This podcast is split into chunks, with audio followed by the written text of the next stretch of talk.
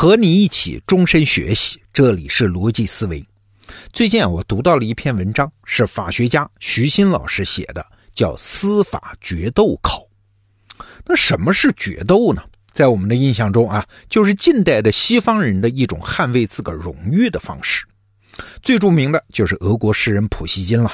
一辈子经历的决斗前前后后有三十次，哎，起因大多是一些鸡毛蒜皮的小事儿啊，动不动就要跟人拼命，所以难怪，他三十八岁就因为决斗而死。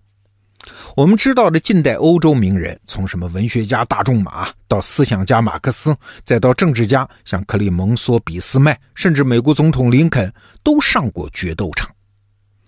不过，徐新老师的这篇《司法决斗考》讲的决斗。不是刚才我们说的这种啊，它不是私人恩怨，而是一种正规的司法手段。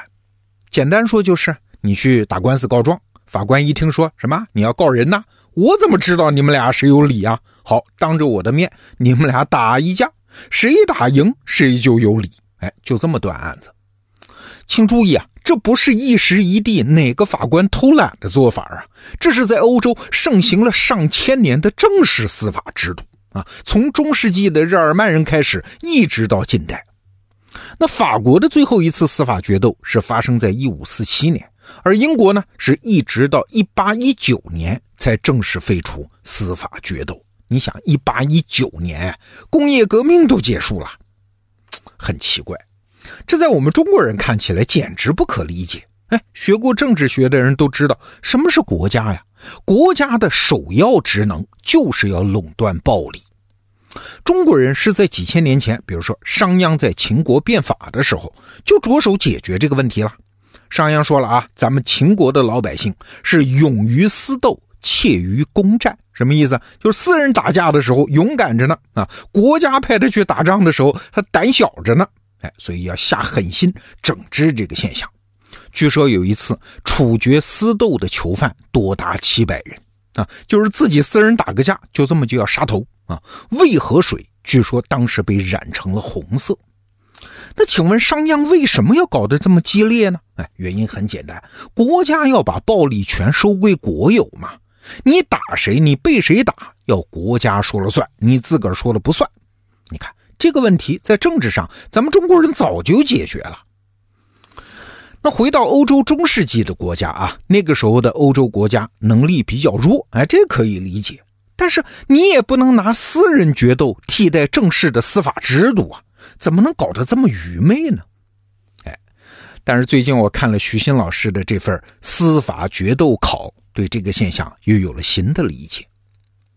我们先来看看司法决斗，它是一种什么样的制度啊？它和一般的私人斗殴那是完全两回事的。首先，你们俩人打架得有法庭的命令，而且有一套严格的规则和固定的仪式。比如说，在决斗前，先要有法官搜查，看看决斗的双方有没有带什么暗器啊、毒药啊之类的违禁物品啊。搜查之后，还要拉着亲友的手，在法官面前宣誓，表示自己不会作弊，也不会使用魔法啊。那是中世纪嘛，可以理解啊。一切手续都就绪之后，再由法官宣布你们俩开始打决斗开始。那打斗的过程我们这儿就不描述了啊，基本上就是互砍呐，直到一方死亡或者是认输。那失败的一方就会被判有罪。要是在重大案件中啊，即使失败的一方不死，等待他的也是绞刑或者是砍头。这是严肃的司法制度嘛？那说到这儿，我们还是会感到迷惑啊。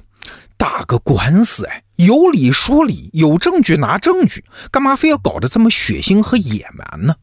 其实啊，我们今天的人对于当年司法决斗的所有的批判、不满和疑惑，当时的人也是有的。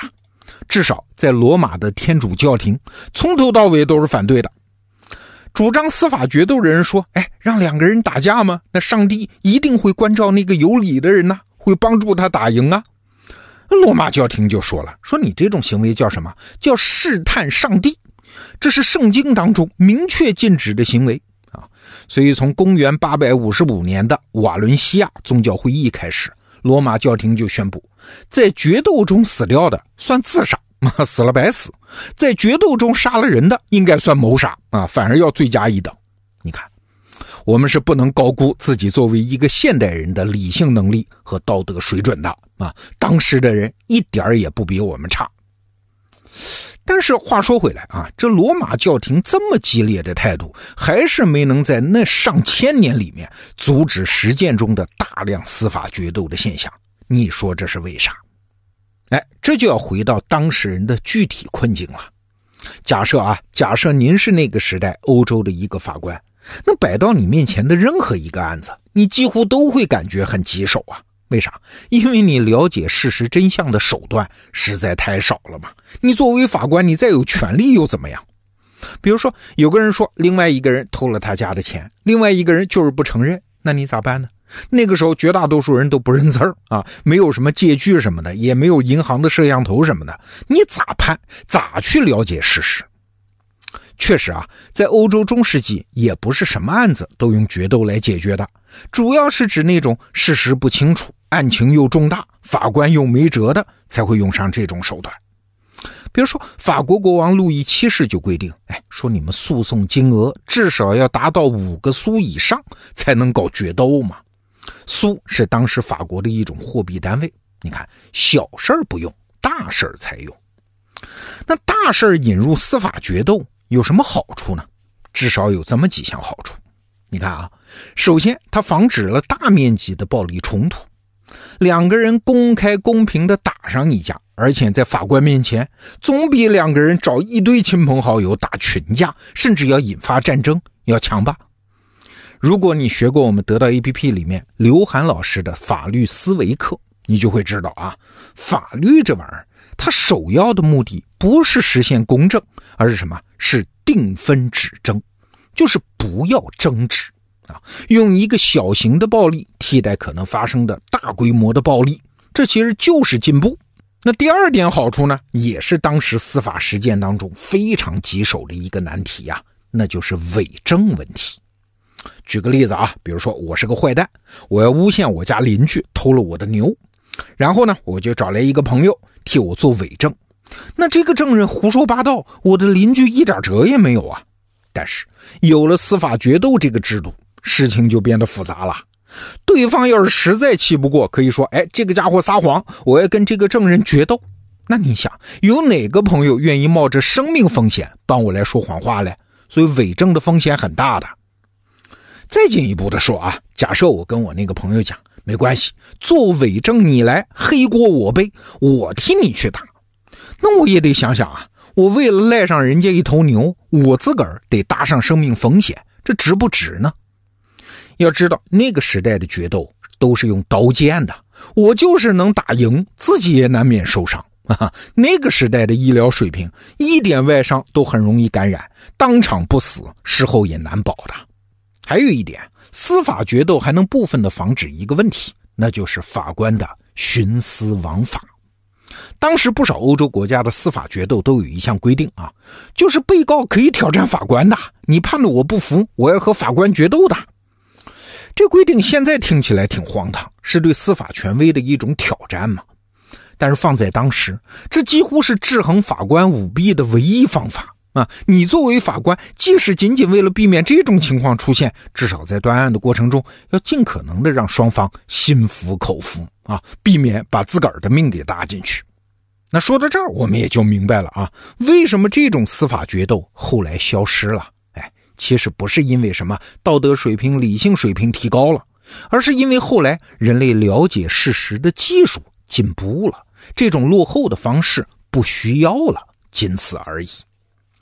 而且话说回来啊，我们现在的法庭上，控辩双方通过花钱请律师在法庭上对攻，那也不过是把当年的司法决斗的武斗变成了今天的文斗啊！哎，人在武力上的不公平，让位给了在财富上的不公平啊！人类的法律这几百年确实在进步，但是进步的幅度，哎，其实没有我们想象的那么大了。今天我之所以把徐新老师的这篇司法决斗考的文章介绍给你，其实是想说啊，我们今天看起来觉得很奇怪的一些现象，如果它运行了很长时间，哎，咱们千万别急着说它荒谬愚昧啊，它一定有我们没有想到的现实的和理性的坚实理由啊，最后我跟你说一个不搭界的现象啊。话说，欧洲早期出版的书，书名往往都巨长无比。比如说那本著名的《鲁滨逊漂流记》，那最初的书名叫啥呢？哎，特别长，我一口气念给你听听啊。这书的书名叫。约克出生的海员鲁滨逊·克鲁梭有个不可思议的惊人生涯。他是海难船上唯一的幸存者，在俄罗诺克河河口的孤岛上奋勇求生，单独过了二十八年，终于被海盗船救起的详情，全文以第一人称叙述。哎，这么长，那为啥要写这么长的书名呢？因为啊，那个时候印刷术刚发明，书籍很贵的。书店老板是不能让人随便翻书了，摸脏了怎么办啊？但是呢，书店老板又要让读者知道书的内容，咋办呢？只好尽可能详细的把内容写在封面上。后来书变便宜了，书店允许大家翻书了，书名才变短。所以你看，所有的怪现象其实都不奇怪，都只是当时的人面对当时的问题的一种解决方案。那今天的最后啊，我给您念一句法学家孟德斯鸠的话。他说啊，正像许多聪明的事情是在用极其愚蠢的方式向前发展一样，也有很多愚蠢的事物是在用非常巧妙的方法向前运动。好，这个话题我们就聊到这儿。逻辑思维，明天见。